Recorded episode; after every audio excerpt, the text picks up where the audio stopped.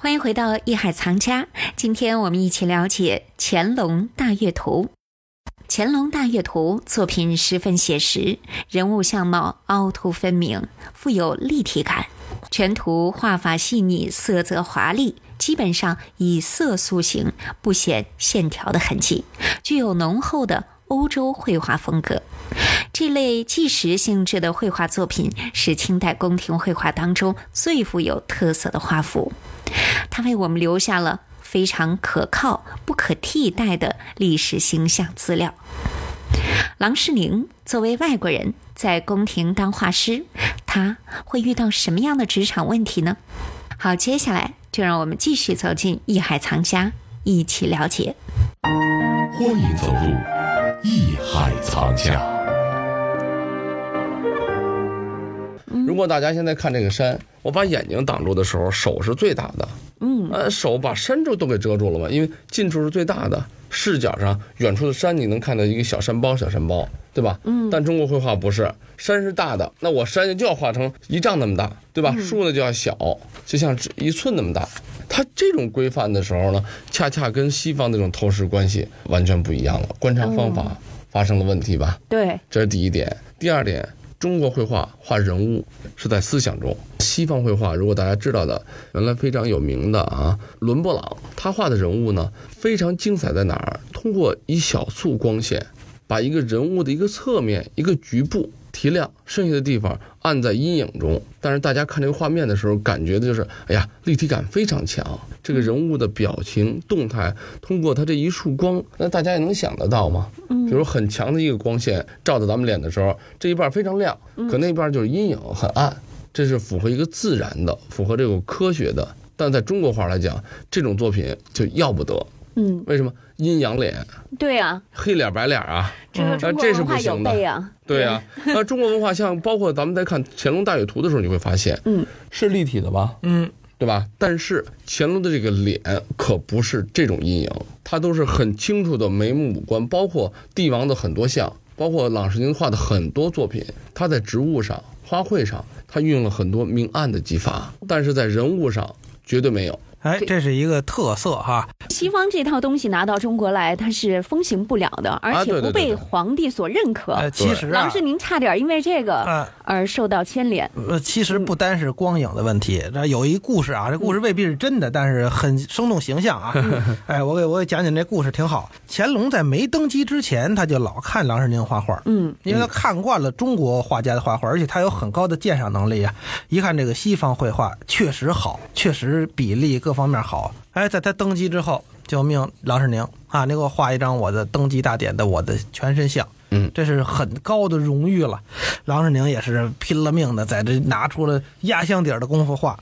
画完以后呢，哎，就给这个。负责此事的太监，当然他画不是全稿，他是画的这个草稿，依样而作，哎，依样而画，咱们叫做皇家样嘛。把这稿呢给这个太监了，太监一看接过来以后呢，面露神秘微笑。哎，这哎中国人可以看得出来，嗯，但是这郎世宁他是外国人啊，他能看得出来吗？太监告诉他了，说您呢最好改一改，但是这太监坏就坏在没告诉他怎么改。嗯，对，不用，你就交给万岁让他那什么吧。这太监也审稿吧，也坏，甭审稿。稿了，你就这么画呗，你画完试试呗。嗯，反正你一外国人，郎世宁呢也糊涂，他就自个儿画去了。等画完以后给皇上，皇上一看，哎，挺好。结果旁边这太监说了：“万岁，您仔细看看。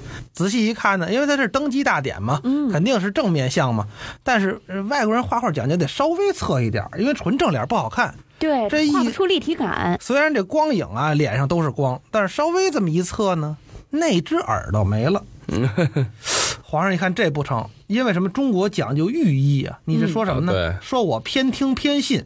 对呀，我就一只耳朵啊，这就这样。把郎世宁据说是打了几板子，嗯，那为什么为什么这太监害他呢？据说啊，没给他画像，呃，不是没给他画像，这个因为西方绘画素描嘛，素描讲究什么就画人体，嗯，你只要学过画画的，何老师肯定画过人体，对，我画过，对，然后在大姑娘、小媳妇儿、老头老太太都画过，必须的基本功。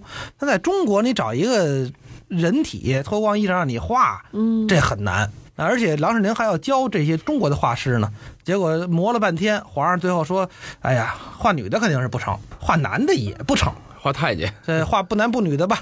那结果据说这太监就曾经被郎世宁画过，但是你想，太监心里记不是恨了，太监本身是一个不完整的人啊，嗯你让他裸体的情况下呈现在别人面前再给画出来，还得问您看看画的像不像？嗯，这太监这心里羞愤就这这样呀。个 我估计啊，这个呃，跟跟听众说，这又是这咱们德亮的故事啊，一个段子。嗯，呃，权且听之呢，也就权且信之啊。嗯，呃，至少在清宫的档案中啊，嗯包括在很多东西里面是没有这段了。为什么呢？因为在中世纪再早的时候，也是不画人体的。嗯啊，我这是科学，这什么时候画人体？嗯是从真正是文艺复兴时期，达芬奇。嗯对，他不光是画家，同时呢，他也是一个医学家呀、建筑学家呀、设计师啊等等啊。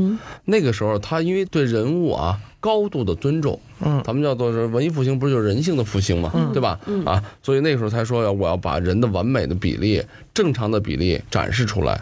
呃，但是这个时候的文艺复兴时期呢，它的这种影响力远远的无法影响到中国。嗯也就是中国绘画，为什么中国画的都是仕女图啊？嗯对吧？着衣啊等等，就这种有衣服的一种美嗯啊，这种所谓穿着的等等，这种美嗯才是中国所需要的。嗯这里面相对来讲，确实也排斥了这个人体，而且呢，中国绘画这种东西实际是不需要借助人体这个媒介的，嗯，因为你知道绘画这东西，如果作为科学的展示来说，人体是最完美的一种体现。但是作为精神的展示，作为艺术精神的表达表现来讲，着不着衣并不重要，重要的是他塑造的一个人物的环境、氛围、画面的这种人的状态、精神感受，这才是最重要的。所以说，像德亮说的这个就是一个故事啊，嗯啊，实际上郎世宁第一不可能提这种要求，嗯第二也不可能把这个人体说脱光了让他去画。嗯根据历史，根据中国时代的大的背景来去研究，还包括我们的这个经史典籍的这些东西啊。所以从郎世宁开始呢，真正的把中国绘画，尤其把中国的肖像绘画、宫廷绘画带入到了另一个境界，就是吸取了西方的营养，带来了很多技术上的革命。什么叫技术上的？第一，呃，颜料。不是传统的这种，咱们说了植物色呀、啊矿物颜料啊，拿水调和的颜料了，不是了。这个时候有西方的颜料，然后用胶，嗯像我说最早可能会用蛋清啊等等，就是胶性的东西来去调和了，嗯而且技法上就是变成了可以覆盖了。还有一个就是它的明暗的处理方法。当然说了，它对咱们中国绘画的这种贡献影响，同时呢，中国绘画对郎世宁又有很大的影响。为什么呢？郎世宁很奇怪，当时在绢布上画，也拿毛笔嘛，要起稿啊，要画画啊，嗯哎，不像西方人，西方的东西一旦画上去了，不对了，我马上就可以改。绘画的过程中就可以修改，因为它是覆盖的嘛，对，对吧？可中国画就不一样了，郎世宁一画，画的这个笔画画错了一笔，哎，这笔我没画完美，这张画就结束了。所以说呢，在这个方面呢，郎世宁也学到了很多东西。中国画的这种技法、特殊的材质等等，让他的西方的油画这种观察的方法啊，是不是产生了一种不同的效果呢？咱们在看《乾隆大阅图》的时候就会发现了。嗯对，对吧？嗯，啊，它本身是画在绢布上的油画，但这个画呢，它在比如说对山水的这种塑造上，嗯对人物乾隆皇帝的脸部的塑造上，嗯它就不像西方绘画，我是靠颜色的积累、变化、堆积形成眼睛的立体感、脸部的立体感，不是，嗯。它用的是中国传统的方式，比方我要收了一幅，哎，郎世宁的画，有可能是真的吗？很难很难。这里是艺海藏家。郎世宁的作品采用西洋画法，又恰当的糅合了中国的技法，很受皇帝的赞许。郎世宁不但自己绘制了大量的画幅，还将欧洲的绘画技法传授给中国的宫廷画家，使得清代的宫廷绘画带有中西合璧的特色，呈现出既不同于历代宫廷绘画，又不同于文人绘画和民间绘画的新面貌。那到底为什么在收藏市场上我们很难看到郎世宁的真迹呢？好，让我们待会儿回来一起了解。这里是艺海藏家，我是永峰，我们一会儿见。本内容由喜马拉雅独家呈现。